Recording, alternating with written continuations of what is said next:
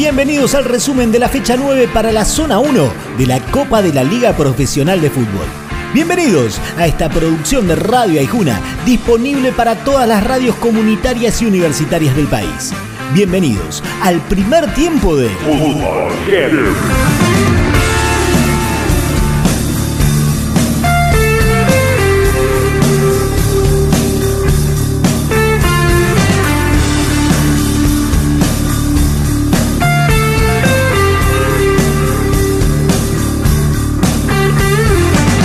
Lorenzo le ganó 4 a 2 a Platense en Vicente López en un partidazo y se puso a tiro de la clasificación.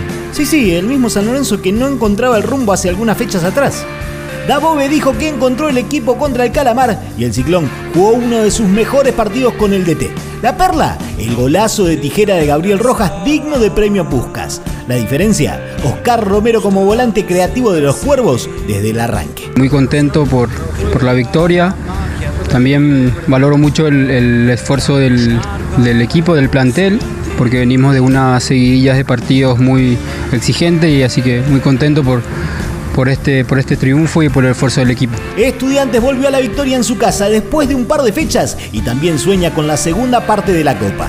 Fue 1 a 0 contra Aldo Civi cuando se moría el partido y por intermedio de Martín Cauterucho ganó el pincha y así lo analiza su arquero y capitán, Mariano Andújar. Creo que el, momento nuestro es ir partido a partido. Eh, en definitiva, en todo el año vos tenés altos y bajos y, nos venía tocando eh, ir eh, medio no, no consiguiendo los resultados pero esto es partido a partido y nada más. En el retorno de Godoy Cruz a su propio estadio, la fiesta fue para Arsenal que ganó por primera vez en lo que va del torneo. Fue 3 a 2 por goles de Zoraire, Albertengo y Sepúlveda para los del viaducto y de Ullaude y Badaloni para el Tomba.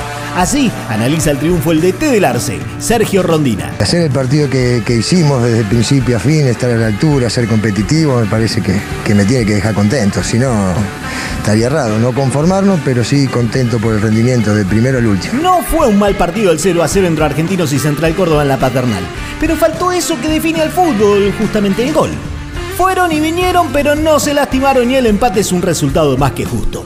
Lo analiza el arquero del ferroviario, Andrés Meri. No sé si justo, pero nosotros Vinimos a una cancha complicada, un rival que también necesitaba ganar y, bueno, nosotros nos llevamos acá un punto que, nos costó también porque por momentos nos dominaron y, y bueno, nada, nosotros nos vamos satisfechos por la actitud. Se le hizo más que difícil a Rosario Central contra un Banfield repleto de pibes por un plantel repleto de casos de coronavirus.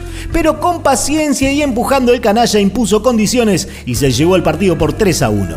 Lo analiza su defensor, autor del tercero, Joaquín Lazo. No estábamos por ahí cómodos con el sistema táctico al principio, más que nada por, por el rival, no porque no nos sintamos cómodos, sino porque no, no, no cuadraba bien. Hicimos cambio en el entretiempo y nada, se vio, se vio otro, otro central que fuimos a, buscar, por ahí estábamos más ordenados para poder atacar mejor. River y Colón jugaron un buen partido en el Monumental. El Millo con el 3 a 2 sacó ventaja en el resultado, pero no tanto en el juego, y de hecho terminó hasta apretado por un sabalero que estuvo a tiro del empate con uno menos. Para los de Gallardo, la posibilidad de clasificación está ahí nomás. Para los de Domínguez, se extraña demasiado la presencia de la Pulga Rodríguez y se quedó sin invicto. Lo analiza el delantero de River, Lucas Beltrán. Tuvimos buena, eh, por momentos buena, buenos movimientos de pelota. La verdad podríamos haber hecho algún gol más.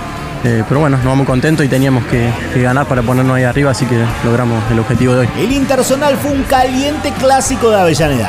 Va, caliente al final, porque ni Racing ni Independiente jugaron demasiado bien durante los 90 minutos.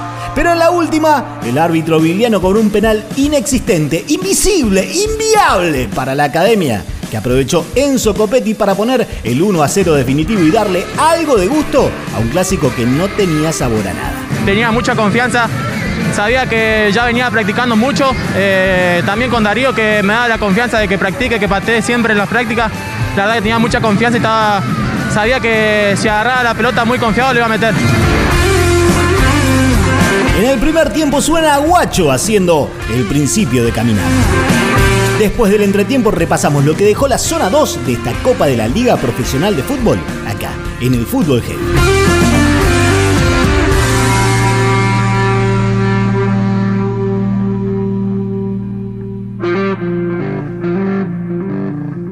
Escucha el fútbol heavy cuando quieras en Spotify.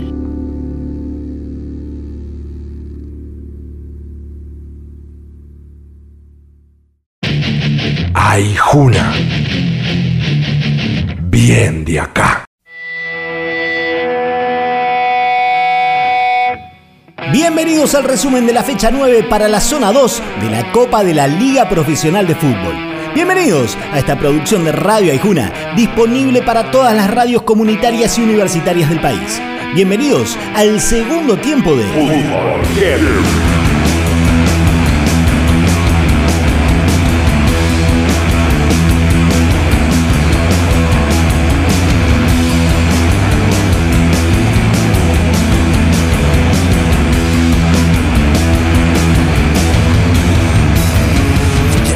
Fútbol Defensa lo ganaba 1 a 0 frente a Talleres en Varela y tan cómodo estaba que decidió meterse un gol en contra para el empate parcial. Lógicamente el halcón salió a buscar y encontró el segundo, pero otra vez le apuntó al arco y la metió. Sí, en el arco propio. Cuatro goles de defensa y justicia para el 2 a 2 final. Cosas del fútbol. Lo analiza el delantero de los de Varela, Miguel Merentiel. Fue un partido de vuelta donde los dos equipos queríamos el triunfo y se vio reflejado en la cancha. Fue un partido duro, la verdad que no daba para jugar mucho tampoco por el campo que estaba muy mojado, pero se trató de hacerlo lo mejor posible. De no ganar a golear. Patronato se aprovechó de un gimnasia lleno de pibes por la cantidad de infectados de COVID en el plantel y no dejó pasar la oportunidad. Terminó goleando por 4 a 1. El patrón de ser el peor del torneo a levantar en las últimas dos fechas y en la Copa Argentina. Analiza el presente de los de Paraná su volante, Gabriel Gudiño. Yo creo que lo, principal que cambió fue, fue el golpe anímico. Por ahí la cabeza nos habíamos acostumbrado a, a perderla, estábamos pasando bastante mal y la cabeza no, no alcanzaba a tomar esa fuerza para poder dar vuelta a un partido o llegar al final con el arco en cero. Creo que eso fue fundamental.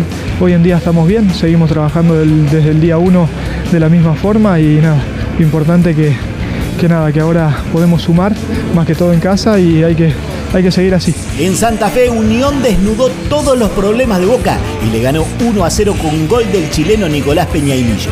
En el Tatengue se festeja porque se acercaron a los punteros de la zona. En el Ceneice hay preocupación no solo por el resultado, sino porque hace rato que no encuentra un funcionamiento regular. Analiza el triunfo el autor del gol, Peña y Lillo. Un partido soñado, eh, necesitamos quedarnos con los tres puntos, eh, queríamos meternos de nuevo a la parte alta de la tabla y, nada, un día especial, eh, orgulloso de todos mis compañeros que se entregaban al 100. No quería salir, pero bueno, tenía amarilla, por ahí el partido estaba intenso y bueno, feliz por el resultado, porque llegó el gol después de, de tanto intento que, que, tuve. Y nada, agradecido de Dios por, por este lindo desafío que hoy me tocó vivir. Para hoy quedan Huracán Sarmiento y Lanús Newells desde las 19 horas y Atlético Tucumán Vélez desde las 9 y cuarto de la noche.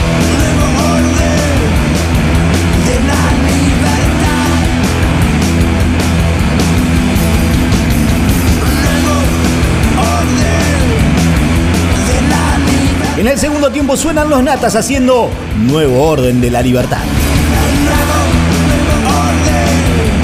Nos reencontramos al cierre de la fecha 10 de esta Copa de la Liga Profesional de Fútbol, cada vez más cerca de la zona de clasificación a la segunda ronda, con los testimonios que deja cada jornada de nuestro fútbol heavy. Hasta la próxima. Escucha el fútbol heavy cuando quieras en Spotify.